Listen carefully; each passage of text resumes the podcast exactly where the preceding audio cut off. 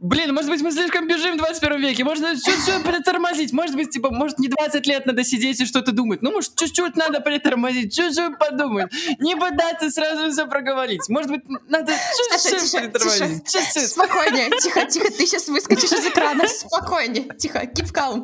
Чуть-чуть притормози, чуть-чуть притормози, вдох-выдох. Я дышу нормально.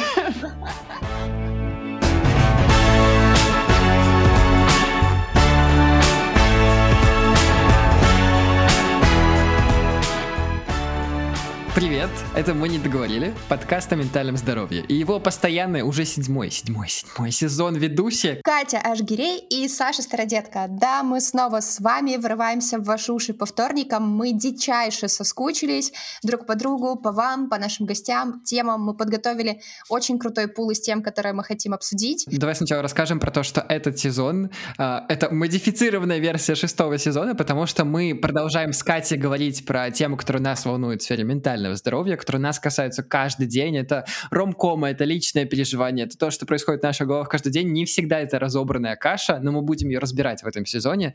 Но, что еще важно, мы добавляем больше голосов в этом сезоне. Мы хотим услышать не только мнение Кати и Саши, а еще и других людей. Ну что ж, первый эпизод седьмого сезона у нас будет про то, что нам всем надоела нереалистичная картинка любви на телеэкранах и даже в Netflix. А, мы назвали эту тему как «Запретите ром ромкомы, конечно же, это больше шутка про то, что там канцелить и запрещать ничего не нужно, но скорее мы сошлись на том, что на многие вещи в современном мире нужно давать дисклеймер, что, ребят, вот это фантазия, а вот это жизнь, и от этого как бы все проблемы. Uh, у нас будет uh, несколько гостей. Это будет психотерапевт сервиса Ясно Владимир Гречко и моя подруга Оля Капуста, которая очень активно интересуется фемповесткой и очень любит анализировать фильмы фильмы сериалы с этой точки зрения, вот, она нам очень поможет в вопросах того, почему ромкомы там больше влияют на девочек, порно на мальчиков, а может быть и одинаково, и во всем этом разбираться. Не забывайте подписываться на наш подкаст, если вы этого еще не сделали. Переходим к теме, но перед этим одно важное объявление.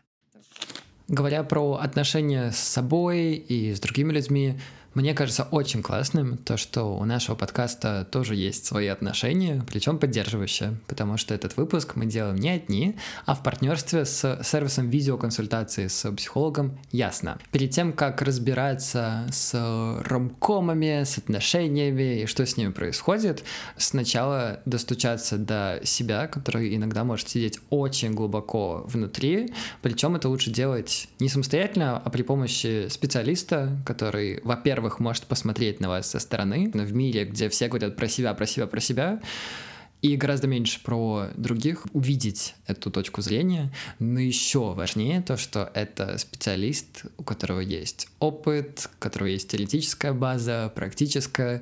В общем, у него есть те самые инструменты, чтобы помочь вам разобраться с самим собой. Поэтому мне очень хочется направить вас в сторону нашего партнера, сервиса видеоконсультации с психологом Ясно, у которого 1300 плюс специалистов, это очень много, и точно можно найти кого-то для себя. Одна консультация стоит 2850 российских рублей, а с нашим промокодом договорили, эта консультация будет стоить на 20% дешевле. Этот промокод нужно вводить при регистрации на сайте. Договорили капсом, латиницей. Правильное написание есть в описании к этому выпуску. Поэтому обязательно разбирайтесь с самим собой. Очень рекомендую это делать вместе со специалистом, обязательно сходите на сайт Ясно, ссылка есть в описании к этому выпуску вчера перед сном. Думаю, подготовлюсь чуть-чуть к записи, типа, посмотрю, а что у нас в Гугле на эту тему написано. И прям гуглю, что типа ромкомы — зло, или там Почему нельзя смотреть ромкомы? Ребята, четыре страницы Гугла о том, почему ромкомы еще с 2004, по-моему, или 2006 года — это прям плохая штука. Зачитываю. Специалисты Американской ассоциации психологов пришли к выводу, что любовь к романтическим комедиям может негативно сказаться на интимной жизни. Такой вывод был сделан учеными в недавно опубликованном исследовании. Согласно ему, ромкомы формируют у людей неправильное представление о мире и дают ложные ожидания о романтических отношениях, сообщило издание Good Mist. Думая сейчас об этом, вообще, какие фильмы мы смотрели, и возвращаясь, прости господи, к клону, где чуваки 20 лет вообще ждали друг друга, как можно говорить об адекватных отношениях Сейчас, если бы мы не ходили там, не знаю, на какие-нибудь коуч-сессии или не читали бы психологов или какую-то профильную литературу. Оля, давай-ка врывайся, значит, с а что, Простите, а что нам смотреть? Триллеры тогда по мнению Цухутенных или что? Сейчас, подожди, сейчас Оля все расскажет. Хорошо, Оля, что нам смотреть? Документалки?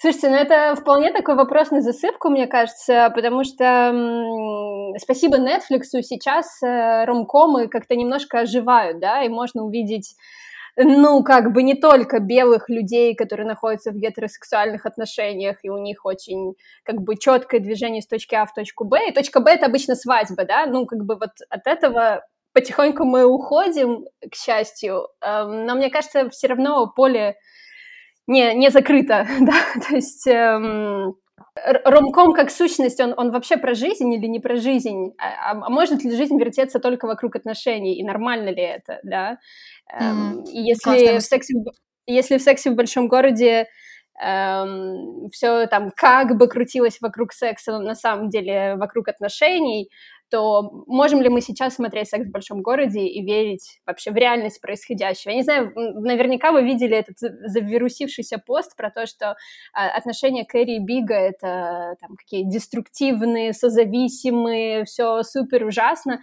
но, блин, 10 лет назад, там 12, я не знаю, мне 15 лет, я смотрю на Кэрри, мне кажется, вау, да, ну, как бы, да, это круто, вот так надо жить. И не потому, что я не понимала, что что-то может быть не так с Кэрри Бигом, а потому что окружение вокруг меня, да, там взрослые, значимые взрослые люди, а, я не знаю, ролевые модели, они говорили о чем? О том, что, ну, ты должна выйти замуж.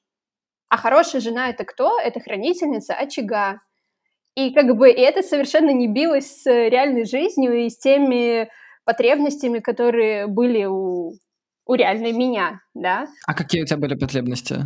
А, ну, точно не в том, чтобы вся моя жизнь сходилась на мужа, которого нужно там что, обстирывать. А на деньгах. Слушай, ну мне кажется, как бы мне, наверное, хотелось приключений больше всего, да, и увидеть мир, и посмотреть, какой он, и какие люди разные, насколько по-разному они живут, и, и какие разные у них приоритеты. И да, в целом, как бы, отношения, они тоже строят супер разные, и не все отношения должны обязательно быть про свадьбу и про то, что жили мы долго и счастливо, хотя это в целом неплохо, я ничего против не имею. Мне просто кажется, это очень нереалистично э, в нашем мире, сори, да, но, но почему бы не пытаться? Я хотела добавить, откуда еще, как мне кажется, рождается вся вот эта идеализированная потребность в каком-то идеальном партнере и там тому, чтобы с тобой были 24 на 7, и там залюбливали. А, мы об этом много там тоже с терапевткой говорили, и что, типа, первая вообще вот такая эмоциональная привязанность, она, конечно, формируется с мамой, а если учитывать то, что мы там все супер в какое-то время недолюбленные дети своих родителей, то есть так, как бы нам хотелось, но долюбленные с их точки зрения, то у нас вот эта связка остается, что э, ты как будто не со своим партнером общаешься, а как будто бы общаешься со своей вот э, детской частью, которая все еще там, не знаю, ищет идеальную маму или папу, который тебя полностью будет принимать, любить, дарить подарки, будет идеальным, вот, но и, который, в общем-то, часть мечтает о счастливом каком-то хэппи-энде, э, но на самом деле очень круто, когда ты выходишь в реальность, эти представления рушатся. Ну, то есть, э, мне кажется, такой-то очень важный момент разочарования вообще, э, там, не знаю, представление идеальности и того, что ты получаешь в реальности. Я, точнее, я прочитала практически э, то же самое в канале в стартапа Свиданка, э, вот, и это снова меня вернуло в мысли о вот этой какой-то части, которая очень хочет любви, которая смотрит эти ромкомы и представляет, что все, один человек полностью все закроет, и поэтому мне есть очень круто как-то ложится Оля на часть про то, что, ну, вообще-то в жизни есть не только отношения. Но мне кажется, нас э, как бы этому с детства не учат. Ну, я не знаю, Сань, как там у тебя было с точки зрения того, что ты мальчик. Но нам так точно. Когда ты замуж выйдешь, когда ты то, когда ты это. Отношения — это очень важно. Ну, как бы это понятно, потому что мы узнаем себя в отношениях, мы учимся всему через отношения. Но когда это прям вот цель небоскреба, мне кажется, это очень-очень страшненько. Слушай, ну у девочек идет э, такая цель, а у мальчиков идут деньги, Волк Соул Стрит, вот это все, поэтому мне кажется, что это просто немного разные вещи. Ну, то есть э, спасибо капитализму за это, за то, что мы разделили обязанности. В кавычках спасибо. вот, и, ну, просто на мальчиков идет другое давление по поводу того, что надо много зарабатывать, много делать, много-много всего. На девочек надо, наоборот, другую сторону. Надо много любить, много чувствовать, надо много делать для мужа. И вот это все. А, спасибо большое, что мы двигаемся уже в другом направлении сейчас, но, слушай, это просто разные вещи. Но мне, кстати, кажется, знаете, здесь э, интересный момент, если сделать полшага назад, э, то, о чем говорила Катя, что отношения, вот э, это там основная часть жизни, жизни да, Um, но ведь uh, раньше, то есть то, как нас учили мамы и бабушки, как нужно строить отношения, это не то, как бы что отношения себя представляют сейчас в наше время. Типа для их поколения это было реалистично, да, там четкое разделение ролей и как мне кажется, семья вообще некоторую другую функцию выполняла, да, там все вот эти истории про ячейку общества и так далее, и так далее. То есть для того времени в каком-то виде это, возможно, было органично, то есть это непонятно нам, но это логично для там, кого-то из них, да. И мне нравится, как э, Эстер Пирель — это психотерапевтка, которая, ну, как бы, основная тема ее исследования, да, это отношения, как она, э, там, и в своей книге, в TED-токе, она говорит о том, что мы ждем от отношений, от одного партнера, с которым мы будем в отношениях, сейчас всех тех функций, которые раньше выполняла целая деревня. Я обожаю эту фразу, ну, потому что, как бы, ведь действительно, типа, партнер это не просто человек, там, например, с которым ты занимаешься сексом, да, это человек, с которым ты строишь быт, ты, я не знаю, навещаешь родственников, ты придумываешь романтические какие-то поездки и приключения, еще вам нужно обсудить что-то интеллектуальное, обсудить, я не знаю, медиа, что там в Инстаграме было, политику. Ну, то есть очень-очень много касаний, и все это как бы льется в одного человека, и тебе нужно не только уметь это принять, но еще отдавать взамен, и это реально тяжело. И мне кажется, отношения раньше такими не были. Типа мужчина утром уходил на работу, возвращался вечером, сколько времени они проводили вместе и что они могли обсудить, и какой разговор могли поддержать. Э, вот я думаю, что это важная история. Интересно то, что вы разговаривали про ромкомы. Мы все равно уткнулись в проблему 21 века. Быстрее, выше, сильнее. Нужно... В отношениях тоже нужно быть быстрее, выше, сильнее, лучше, чем те, кто вокруг, лучше, чем ты вчера. Нужно жить, оптимизировать. Я даже уверен, что можно на Амазоне найти кучу книг. Как оптимизировать свои отношения? Да не есть, они просто называются, может быть, чуть по-другому, но скоро мы, видимо, до этого дойдем. И тут, мне кажется, знаете, я вроде бы разделил понятие то, что, типа, у мальчиков был волк Уолл-стрит, у девочек была Золушка, вот это все. На самом деле это все про одно и то же, про то, что нужно быть лучше. А зачем? Зачем нужно вот это бежать куда-то? Зачем? Я, я понимаю то, что у нас ускорился ритм жизни, и некоторые решения прямо, ну, просто надо принимать быстрее, чтобы, не знаю, заработать, чтобы не жить на, на одну буханку хлеба, но, типа, зачем постоянно куда-то вот вымаливать из себя то, чего нету. И то же самое с отношениями делать. Я не понимаю. Вот и мы друг на друга капаем, на себя капаем. Зачем? Слушай, мне кажется, тут еще классно вспомнить про образ Джеймса Бонда. Просто Катя мне как бы так закидывала идею про порно, что типа мальчики растут на поле. Я на только порно, хотела сказать, да. Э, поэтому, а девочки типа на ромкомах. Но, честно говоря, мне кажется, что спорно это отдельная история, потому что, во-первых, женщины тоже его смотрят, во-вторых, э, это только часть отношений, ну, типа сексуальность, телесность, это один аспект, да. Но вот мне как-то вспомнился реально Джеймс Бонд, и то, какой он, и как он себя ведет. И ведь э, все... Фи... Вы, вы смотрели Джеймс Бонда с самого начала? Я посмотрела его в карантине первый раз, ну, типа, сколько там, полтора года назад, честно, это, ну, это капец. Я, я не знаю, как это можно смотреть. В первом фильме про Джеймса Бонда есть э, э, женский персонаж, которую зовут Хани. Я не шучу, ее зовут Хани. Как реальная женщина ну как ее может, ну типа серьезно, кто-то назвал свою дочь Хани, и, в, и знаете, что она делает? Типа, она там с какого-то острова, там, ну, окей, да, она бегает в бикини, допустим, ей это удобно, я, хорошо, я не сомневаюсь. Но реально, ребят, она в момент, когда испугалась, она прислонила руки к лицу и сделала так, а, и потом она говорила, о, Джеймс, Серьезно, функция этого персонажа в фильме — это сказать «О, Джеймс!» И сколько там фильмов вышло? Штук 40, да? Там, я не знаю, ну их очень много. И вот это «О, Джеймс!» есть практически в каждой части, вы понимаете? И я думаю, окей, вот, ну, мой партнер, он смотрел Джеймса Бонда в детстве. Мне так много стало понятно про трудности, которые у нас есть в отношениях. Ну, серьезно. Эм, Типа, естественно, если ты ждешь от женщины только что она говорит, о, Джеймс восхищается твоими мускулами, в любой момент готова бежать в кровать, ну, как бы, где личность у этой женщины? У нее нет никаких других дел, друзей, она не болеет, я, ну, я не знаю, что она прижется, ногти красит. Ну, короче, мне кажется, вот это все про э, даже не столько ожидания, которые эм, живут в ромкомах или любых других э, там фильмах, да, это скорее про самовоспроизводящиеся паттерны поведения, которые мы видим снова и снова вот в разных проявлениях. И каждый ведь все равно забирает что-то свое. Да, девочки, как бы мы привыкли, что наше внимание фокусирует на хэппи-энде, на, я не знаю, на том, какие цветы нам подарили, провели ли нас до дома и там еще что-то, но нас не учили фокусировать внимание на том, а может ли этот твой прекрасный, классный чувак принести тебе суп, когда ты болеешь, uh-huh. например. Ну, то есть... Эм...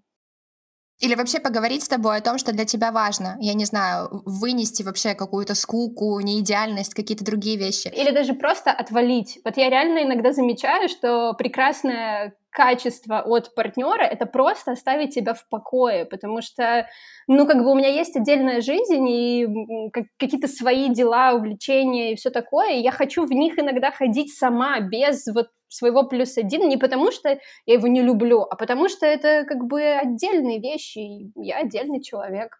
Но мне кажется, ромкомы или любые другие фильмы об этом мало говорили, именно когда мы были маленькими. То есть мы не росли с этим э, пониманием на старте. Мы, наоборот, стремились к какому-то слиянию благодаря тем историям. На самом деле, это же очень частая проблема. В принципе, ромкомы или там, не знаю, там, кто там, Анжелика или какие там книги были там около эротические, которые там читали наши родители в детстве, они как раз учат вот этому полному слиянию.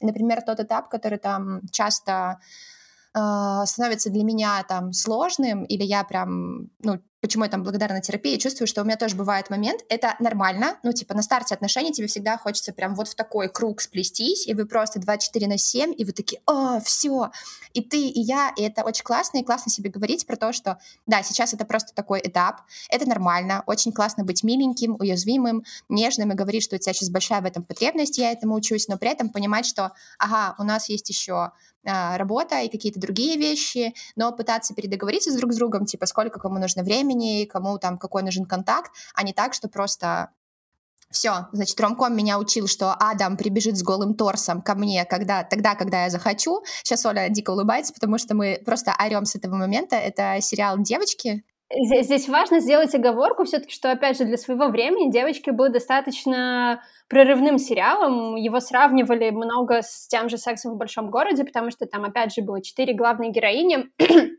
и они все строили жизнь в Нью-Йорке, жили в Бруклине, там, пытались как-то карабкаться по жизни, но э, и, и он был сильно ближе к той реальности, в которой мы жили в свои 20, как мне кажется. Но там есть этот совершенно потрясающий момент в конце второго сезона, я не удержалась, пересмотрела сегодня эту серию, и она, она, она очень, честно говоря, выбивается из общего круга, и я наконец поняла, почему. Там этот момент, где у нее у главной героини Ханы у нее э, обострение эм, ОКР, ОКР? Угу. Да, и она звонит своему бывшему, которого играет Адам Драйвер, и он там такой потный, не очень приятный мужик, но как бы ты ему симпатизируешь, да, и вот, э, значит, и она звонит, и у нее начинает там дергаться э, голова, плечи, вот это все, и он говорит, о, о, малыш, э, типа, что с тобой, это, это та твоя штука из старшей школы? Он такой, нет, нет, все нормально, типа, все ок. Он такой, нет, нет, нет, подожди, никуда не уходи, я бегу. И он, он там, значит, крушил мебель у себя в квартире, да, в этот момент он, он с голым торсом, он в одних джинсах, он вылетает на улицу, он бежит, они говорят по фейстайму, ее опять начинает дергать, она такая, ой, не волнуйся, я, я, I'm fine, типа, вообще не переживай. И он такой, нет-нет, я бегу. Он бежит, он, значит, в метро, потом он из метро прибегает к ней в дом, он вламывает дверь, она прячется под одеялом, такая, из-за того, что ты орешь, мы и, типа, и начались наши проблемы. И он подходит, берет ее на руки, и она кладет голову ему на плечо, и, а, и, и значит, и, и она говорит, ты здесь, и он говорит, я всегда был здесь. Ну, серьезно? Ну, типа, как с этим жить дальше, когда у тебя ощущение, что каким бы говнюком не был человек рядом с тобой, в критический момент он обязательно сделает что-то не просто хорошее, а охренительно классное. Типа, вот ты будешь в этом моменте думать, что это лучший человек на Земле, вы идеально подходите друг к другу, и все ваши проблемы, они ничто. И вот мне кажется, ромком, они ровно про это, что там постоянно происходят какие-то моменты, которые настолько отодвигают тебя от реальной жизни, что, что то, что тебе дает реальный человек, тебя просто не устраивает. Ты так типа, а, в смысле, мы помолвлены, или ты не хочешь обсуждать свадьбу? Ну, как, как бы, ты должен хотеть. Что значит, ты не хочешь? Конечно же, если говорить про самую раннюю модель отношений и вообще про наши потребности, которые очень часто сложно услышать самостоятельно и докопаться до них, э, мы обратились за помощью к профессиональному психоаналитику, э, психотерапевту сервиса «Ясно» э, Владимиру Гричко. Это член Европейской ассоциации развития психотерапии и психоанализа и секретарь РО — это Республики Башкортостан, что особенно интересно. Давайте же послушаем, почему мы все так любим ромкомы и что с этим делать. Хочется начать с того, что любые отношения включают в себя фантазм. У каждого из нас есть определенная фантазия о том, как все может складываться и как оно все должно происходить. Эта фантазия, она возникает, она построена на наших чувствах, за которыми стоят нереализованные детские потребности. То есть в любом случае мы привносим все свои детские переживания во взрослые отношения, и в принципе наш фантазм о партнере, он строится на тех наших ранних детских переживаниях, которые у нас возникают. Когда мы выбираем для себя жанр фильма, то, конечно же, мы определяем, а, опираемся, сами того не понимая, на те свои чувства, опять же, повторюсь, за которыми стоят детские потребности, и они создают фантазмы, побуждают нас увлекаться тем или иным жанром кино. Ну, это такая небольшая подводка к тому, о чем я хочу сказать, да, потому что э, ромкомы, в принципе, они создают нам некое представление, некую иллюзию, на которой, как правило, присоединяются люди, потребности которых как-то связаны с тем, что мы видим на экране. Да? То есть изначально мы видим какую-то картинку, на которую мы накладываем свои представления, ожидания, которые строятся на какой-то нашей ранней детской потребности. Да? Потому что, в принципе, любые отношения, когда мы выбираем партнера, да, мы изначально не столько смотрим и изучаем реального человека, сколько создаем некое представление о том, какой это человек, и уже прежде всего, да, вот этот заряд, э, условно скажем, нашего либида, да, вот нашей такой энергии, влюбленность наша, да, мы заряжаем прежде всего некое свое представление об этом. И, в принципе, да, наше представление об отношениях, оно строится изначально от чего? Да, исходя из того, а, как наши родители видят этот мир, как они нам говорят об этом, да, и те сериалы, которые мы смотрим, те фильмы, которые мы выбираем. И, конечно, когда мы смотрим с вами ромкомы, где, в принципе, есть такая идеальная некая картинка, да, а, это одна из а, таких частей, да, когда все идеальное происходит, знакомство, да, и какое-то такое взаимодействие, где как будто бы бы нету каких-то сложностей, да, и с другой стороны мы видим историю, где, например, мужчина использует женщин, а, которая тоже создает такое ложное представление, да, о том, что вот есть некое всемогущество, которое мы можем реализовывать в отношениях, да, и какая-то надменность одного партнера над другим, которая, в принципе, ну, в каком-то смысле поощряется, да, у нас вот создается такое ложное представление о том, а как настоящие отношения, в принципе, выстроены.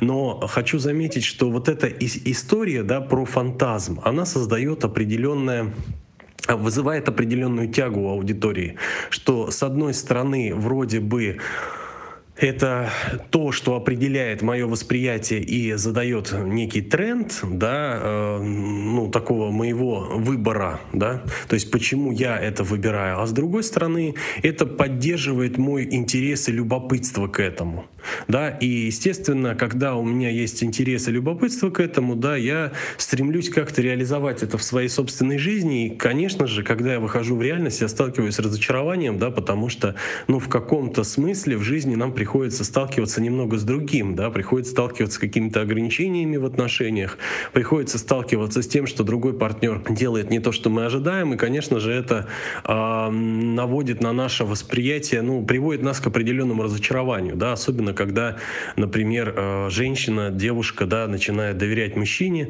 и в итоге сталкивается-то на самом деле не с искренним отношением, да, а с э, неким потребительским отношением, которое, кстати говоря, достаточно позитивно транслируется в ромкомах на самом деле. Еще Владимир обозначает э, тот момент, который я заметил при подготовке к этому выпуску, то что в ромкомах очень много строится на том, что мы чего-то ждем, и прямо нам нужно, чтобы что-то цепляло и удерживало нас в них, а не просто сообщало нам какие-то факты о жизни или какую-то историю. Надо, чтобы обязательно что-то цепляло. И, конечно же, вот эта загадка о том, а что же будет дальше, она также поддерживает внимание, поддерживает э, внимание аудитории, она дает нам такое, э, такое некое стремление да, э, продолжить находиться вот в этом напряжении, возбуждении да, нашей психики, которая дает нам вот эту необходимость да, получать ну, так сказать, плоды вот этого искусства. В этом плане я, конечно, всегда говорю о том, что для того, чтобы построить гармоничные отношения, да, необходимо научиться видеть другого человека как другого человека. Только в этом случае, когда мы э, понимаем свои потребности и ожидания, которые внутри нас есть, и что чаще всего мы хотим в реальных отношениях получить от другого человека, да, и что мы можем дать, а в чем мы ограничены. Вот когда мы это понимаем, только тогда мы можем входить в отношения и не ожидать того, что нам дать не могут. Да? И в том числе видеть то, как по отношению к нам человек поступает, когда мы понимаем какие-то такие привычные свои паттерны поведения. Поэтому ромкомы, они в этом смысле создают такую иллюзию представления, да, вот если резюмировать, ромкомы создают иллюзию некого представления о том, как все должно выглядеть, как это все происходит, да, появляется определенная надежда, за которой, э, которая вызывает фантазм, и, конечно же, выстраиваются, ну, в кавычках говоря, определенные стереотипы о том, как устроены отношения.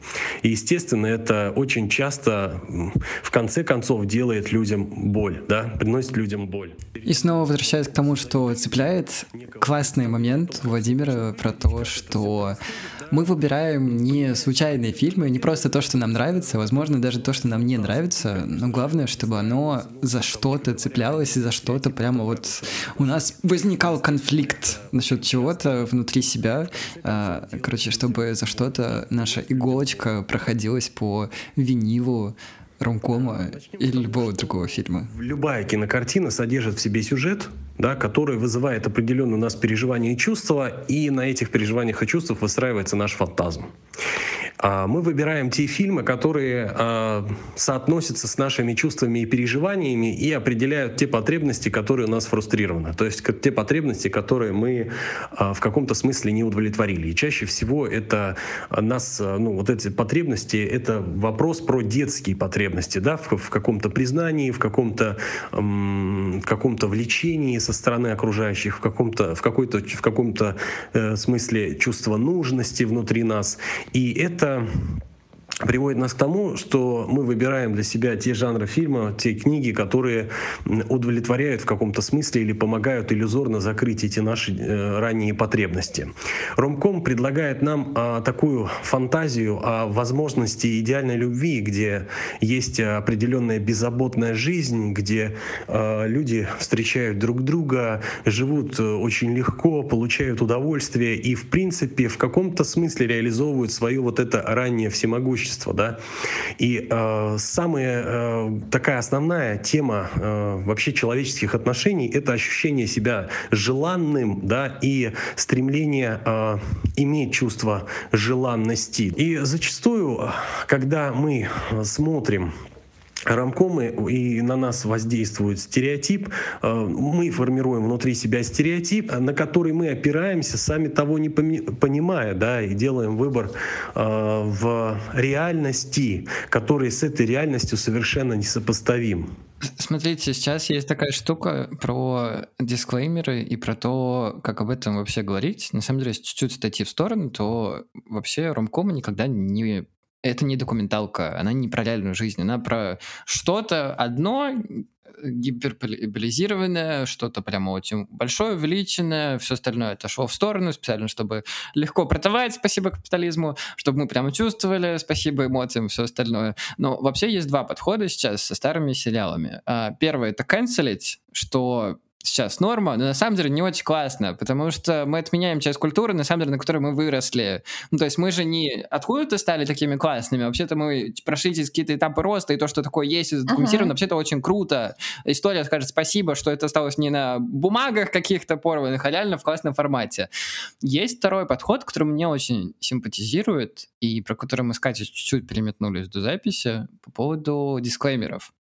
Сейчас на, на сервисе Disney Plus есть старые сериалы, в которых не вырезали какие-то моменты, которые сейчас могут показаться оскорбительными. А, сексизм, эйджизм, расизм, все с окончанием изм.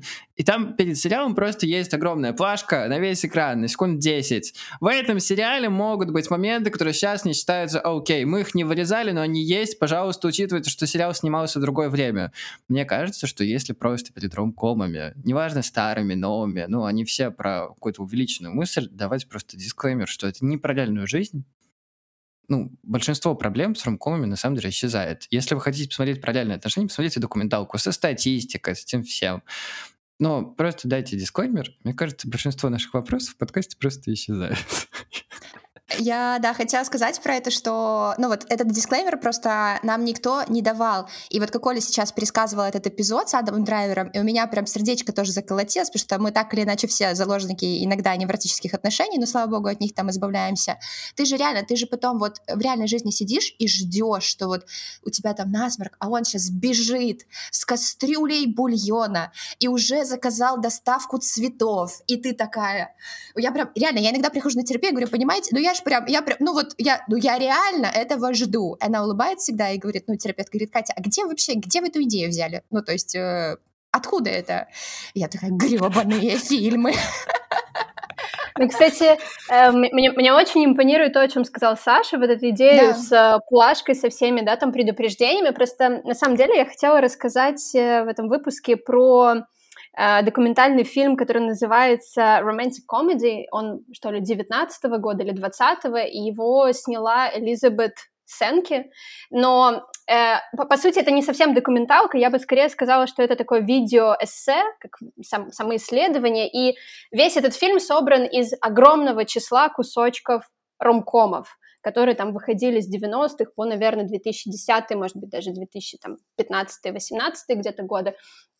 И сам фильм классный, это, это очень любопытно, мне кажется, это такая в тему э, сноска, но я смотрела этот фильм на фестивале несколько лет назад, и после показа была дискуссия, на которой было, там, наверное, 4 или 5 феминисток. Я, честно говоря, не помню уже, кто это был, но э, меня тогда настолько поразила одна фраза, которую сказала вот одна из э, гостей Эм, она сказала что-то в духе «Я не вижу проблемы в ромкомах, потому что я взрослая, там она называет свой возраст, там типа 30 ей там или сколько, эм, женщина, я живу в Москве, я образованная, я хожу в театр, я читаю книги, я, у меня развито критическое мышление, я совершенно спокойно смотрю ромкомы и понимаю, что это не про реальную жизнь, это не правда, и они никак не отражаются на моей реальности. И, честно говоря, у меня столько возникло вопросов к ней, но я опешила и не смогла задать ни один.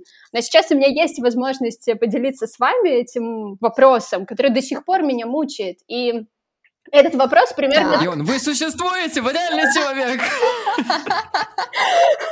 Этот вопрос примерно такой, ну, здорово, что ты живешь в большом городе, ты классно образованная, ты, у тебя есть доступ к ресурсам, к, там, я не знаю, к интернету, ко всему чему угодно, к театрам, к книжкам и так далее, и, ты, и у тебя есть возможность развивать свое критическое мышление. Но что насчет девочек и даже мальчиков, которые живут э, в какой-нибудь провинции, и все, что у них есть, это, я не знаю, там, ДК, да, и, и те самые ромкомы, которые до сих пор показывают в кинотеатрах. Типа, что делать этим людям и на каких ценностях они будут расти? Мир как бы ушел еще дальше. Если пока мы росли, но ну, мне кажется, была какая-то еще вероятность на, так, на такие супер традиционные отношения, что как бы вам, может быть, их получится построить. Сейчас Мне кажется, это супер нереалистично, и вот я все время думаю, окей, что делать этим людям, э, этим подросткам? Слушай, мне кажется, простые решения самые классные, потому что даже, ладно, ДК, ладно, кинотеатры, есть города в Беларуси, в которых нету кинотеатров. Люди смотрят только телевизор. ладно. Я на самом деле удивлялся долгое время, то, что очень много брендов спускают много денег на телерекламу, а потом мне просто тыкнули в лицо то, что посмотри, пожалуйста, на себя, ты живешь в большом городе, и у тебя не работает телереклама, потому что люди в городе не смотрят телевизор. Но если ты ездишь, да не в провинцию, просто там в город спутник, прости господи, да, типа 30-60 км от э, столицы или просто одного из основных городов страны. Люди живут абсолютно другой жизнью. И ты смотришь и такой, да, они вечером смотрят телевизор два часа. Да, они не слушают подкасты, потому что они просто не знают, что это на них особо не таргетится реклама в интернете, потому что особо таргетить нечего. И там реально есть только телевизор с рекламой. И кажется, что решение с дисклеймерами — это единственное, как можем вообще на них-то старгетить. Дайте дисклеймеры. Мне кажется, это вообще не проблема. И это очень классно. И, и, и есть же, и придут же бумеры, которые мне скажут, да, задолбали эти зумеры своими дисклеймерами, скоро смотреть будет нечего. Окей, да. я не говорю поставить дисклеймер на фильм, хотя в чем проблема, поставьте. Мне кажется, от того, что ты даже дисклеймер, никто не сдохнет. Наоборот, да, да. ну, маленькими шагами. Ну, а как все это решать? Кэнселить, все отменять? Ну, блин, если честно, это э, что-то очень странное и не классное. Да, я тоже, кстати, хотела, ну, вот очень-очень классную и важную тему подняла Оля, и я бы сейчас хотела вернуться, ну, в такой более широкий мир, потому что мы там с вами, да, привилегированные в чем-то, там, миллениалы, которые там слушают подкасты, работают в классной индустрии digital, но при этом есть еще мир за рамками как бы нас, и вот Саня недавно был в Кыргызстане, например, э, я там следила за его подкаст Поездкой, и наши хорошие знакомые из подкаста «Норм», э, конкретно Настя Курганская, у нее была сторис, которая вот точно откликнулась э, ну, мне как-то эмоционально, потому что это то, о чем я часто думаю, и мне вот прям было надеюсь, это можно сказать, но это было в открытом доступе, поэтому просто зачитаю историку, что э, она там фидбэчила проекты, подкасты других э, ребят и девчат, и, ну, значит, пишет, что я, как обычно, думала о том, как многого не понимаю о культуре находящихся рядом государств, и подчас даю какой-то неадекватный фидбэк из своих московских миллениальских реалий. Вот реально, я понимаю, дать наш выпуск послушать там традиционной семье, которая там находится в Кабуле, и которая, где женщина просто боится, я не знаю, ну, ну, то есть это будет совершенно другая дискуссия, совершенно другая полемика, и там типа, что, типа, про, про что вы говорите? Ну, то есть э, про, про какие Короче, дайте простые что... инструменты народу. Э, сейчас, конечно же, бум на сериал Sex Education, э, который просто там тоже считают прорывом там в теме сексуальности, идентичности там и отношений не только там между мальчиками и девочками, а вообще всякими более широкими и глубокими отношениями во всех смыслах. А, вот. Но недавно Оля мне скидывала картинку, с которой я очень-очень смеялась, где в Твиттере чувак написал про то, что а, недавно я понял, что а, Sex Education — это научная фантастика, потому что это сериал, где люди друг другу говорят словами через рот, что им нравится, что не нравится, спокойно это выдерживают и экспериментируют. И я просто заорала. И такая думаю, так что, Sex Education — это тоже, это, это тоже получается вот немножечко, да, опять на обманули. Это сериал про ту самую женщину из рассказа Оли, которая ходит в театр, живет в городе и все проговаривает словами, которые, возможно, не существуют в реальной жизни. Короче, что думаете? Очень мне интересно, и как-то это все очень живо, потому что вот только вышел третий сезон. Но тебе понравился? Я пока посмотрела только две серии. А, окей. Мне кажется, что просто Сейчас, сори, я закончу. Мне просто кажется, что ну, любые сериалы, они же строятся на невротическом каком-то конфликте. И то да, есть, если да. бы условно там Отис и... Блин, забыла имя. Э, Мэйв. Мэйв. Э, Отис вот и Мэйв поговорили. Отис и Мэйв проговорили там в первом сезоне, что они там боятся идти в отношения, или у него там страх отношений, а он вот такой там прям задроту, который, который там просто мастурбировать боится, то нам просто было бы нечего смотреть. Ну, типа, да, этого сериала бы не было просто. Ну, да. мне нравится смотреть этот сериал, потому что это ромком, который просто оптимизировали по 21 век. Там все еще много нереального, то есть там люди говорят через рот. Охренеть, ну люди так не разговаривают. Там проблемы, которых нет. Там даже мир вымышленный. То есть если посмотреть на этот сериал чуть дальше, посмотреть обзоры критиков, то вы поймете, то, что там очень много всего намешано, даже не особо до последнего сезона сейчас понятно, где это находится территориально, это может быть Америка, Великобритания, где угодно, именно потому, что это островок нереальности, то есть там мы откликаемся на людей, потому что, ну, они же вроде бы похожи на нас, но там абсолютно все нереально, там девочка, которая а, просто обожает октопусов во всех смыслах, и ее принимают, хотя в реальной бы жизни ее бы уже загнобили, да не только в русскоязычном мире, но и в англоязычном тоже. Оля э, поднимает руку. Короче, мне понравилось, потому что, ну, ты, ты не можешь отвлечься, потому что, ну, это сериал, он нереальный, поэтому ты его и смотришь. Мне кажется, смотреть на реальную жизнь не всегда интересно, потому что она есть у тебя и так. Ну, кстати, Саша, ты досмотрел третий сезон? Просто да. ты сказала про девочку с октопусами. Мне кажется, как раз в третьем сезоне они максимально развили ее да, вот это сложное детство и рассказали, что там с ней происходило. Честно говоря, у меня, наверное, какое-то очень оптимистичное отношение к этому сериалу, потому что мне кажется, э, он, окей, да, может быть, он нереальный и фантастический, но он задает новую планку нормы и он показывает зрителям, что а вот так может быть. И мне кажется, он еще снимает стигму, ну, продолжает снимать стигму, которая есть все равно над э, психотерапией, и показывает, что и о сексе говорить нормально, и, и ну, как бы кто... Вот просто Катя сказала, что типа, ой, там чувак не может э, помастурбировать, но я уверена, что для многих подростков это реально может быть проблемой, которая потом... Конечно, да которую потом взрослые мужчины, да и женщины тоже тянут с собой во взрослую жизнь. Просто Простите, очень быстро, э, это, ну, я даже не приваю, просто еще до сих пор все думают, что все должны кончать, прям вот как по часам, типа, такие, все, типа, и про это же тоже как бы никто не говорит. Э, да, я, я согласна, просто мне кажется, что тот факт, что в этом сериале поднимается очень много тем, и каждую можно обсуждать и раскручивать просто без конца, это, ну вот, это самое ценное лично для меня, да, но я не уверена, насколько я реально ЦА этой, этой истории, потому что, ну, по идее же это про подростков, и вот мне очень любопытно, смотрят ли реально подростки Sex Education и, и откликается ли им вся эта история, и действительно ли люди там в 16, которые живут в Минске или в Москве, или я не знаю где, в Гомеле и Краснодаре, они реально думают, как кому-то там, я не знаю, присунуть и не, как бы, не говорят слово присунуть, ну, короче, вы меня поняли. Как за... уверена, говорят. Как заняться сексом, и, я не знаю, не подцепить э, какой-нибудь ИПП, или там не забеременеть, да, и как бы и об этом нужно говорить, окей, об этом не могут говорить на, на уровне государств, круто, что об этом говорят на, ну, некоторых государств, да, но круто, что об этом говорят на уровне медиа, и причем такого как бы популярного канала, как сериал, тем более на Netflix. Вы видите то, что на самом деле секс это точно такой же ромком, как был раньше. Раньше это было про фантазию, которую ты вот идешь и добиваешься дальше с идеальной жизнью, с хэппи и так далее. Сейчас в нашем случае идеальная фантазия, когда ты с партнером все проговариваешь через рот, и у тебя все проговорено. Это точно такая же фантазия, к которой ты идешь, поэтому, поэтому нам интересно, потому что оно затрагивает то вот как бы просто фокус сменился с того, что поменялись ценности, немного, ну, точнее, много поменялись. Но это все еще про фантазию, это не совсем про, про, про реально. Давайте согласимся, что смотреть документалку про то, как у подростков э, плохо э, с чем-то, или у просто у взрослых людей с чем-то плохо, не так интересно, как про то, где, вау, что-то двигаться нереально, вообще что-то хочу, ого, вот это да.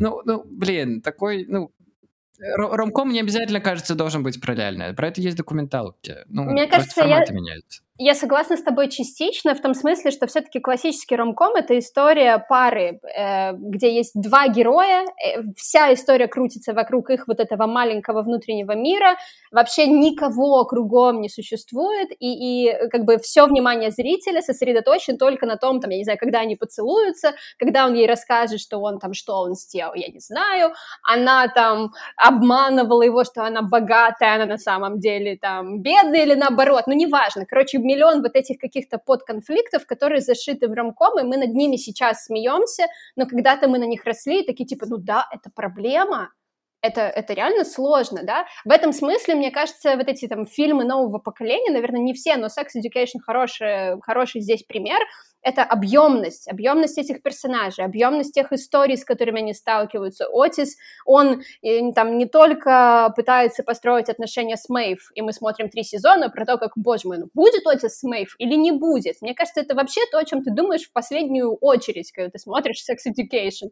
Ну, ты думаешь там, я не знаю, про его, про Эрика, ты думаешь про этого директора, ты думаешь про всех э, девочек, там, я не знаю, про э, Эми с, с ее там этим автобусом, да, ты думаешь про саму секс-терапию. Ну, то есть э, в этом смысле, мне кажется, да, это не документалка, абсолютно, я поддерживаю тебя, но мне кажется, это другой уровень дискуссии. Так вот другое, но это все еще история, которую интересно смотреть именно потому, что она немножко нереальная. То есть это то, чего у тебя нет, и ты такой, ого, в это подсмотреть прикольно. Поэтому документалки смотреть сложно местами, потому что это про реальную жизнь, а ты с ней сталкиваешься каждый день такой, ну, я узнаю, что не я один такой, и статистика это доказывает, ну, офигенно. Но я пойду посмотрю сериал, в котором что-то нереальное, потому что хочется отвлечься от этого всего. И это очень классно и интересно. Мне кажется, ты сейчас э, показываешь, что ты на мир смотришь шире. Э, это ну, чем я, например. Ты привилегированный белый человек, можешь себе это позволить.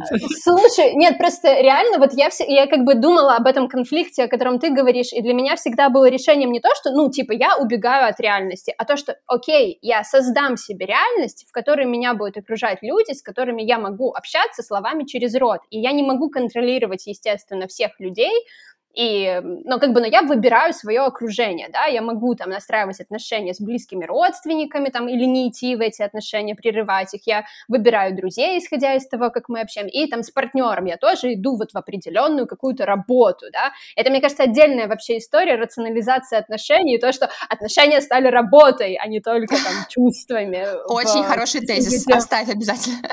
Я единственное, я ищу, я так ищу момент, вот я сейчас сижу в сторис, Блин, я где-то, короче, прям снимала кусочек сериала. Я его обожаю. Он называется «Мастер не на все руки». Я его тоже смотрела где-то года четыре назад, и там есть потрясающий момент, когда они идут типа под венец, и где есть вот эта идеальная картинка, ну, которая обычно в фильмах, где и в горе, и в радости, там типа я даю тебе клятву, что я буду любить тебя, а там просто показывается, как на самом деле. Он стоит и говорит там, дорогая, допустим, Элис, я ни хера не знаю, что я сейчас чувствую, потому что конкретно сейчас я смотрю на тебя, и мне очень страшно. Э, я не знаю, будем ли мы вместе всю жизнь, э, но мне бы хотелось попробовать, вот. Не знаю, что будет с нами в старости, но, может быть, может быть, ты вообще не мой идеальный партнер, а может быть и идеальный. Но сейчас мне так кажется. И говорит такая ему тоже, слушай, там, э, чувак там, не знаю, Элвис, э, да, да, ты вообще меня бесил изначально, но что-то как-то сейчас, мне кажется, нам вместе лучше, чем порознь. Да, да, окей, давай попробуем, да, давай, клятва, клятва.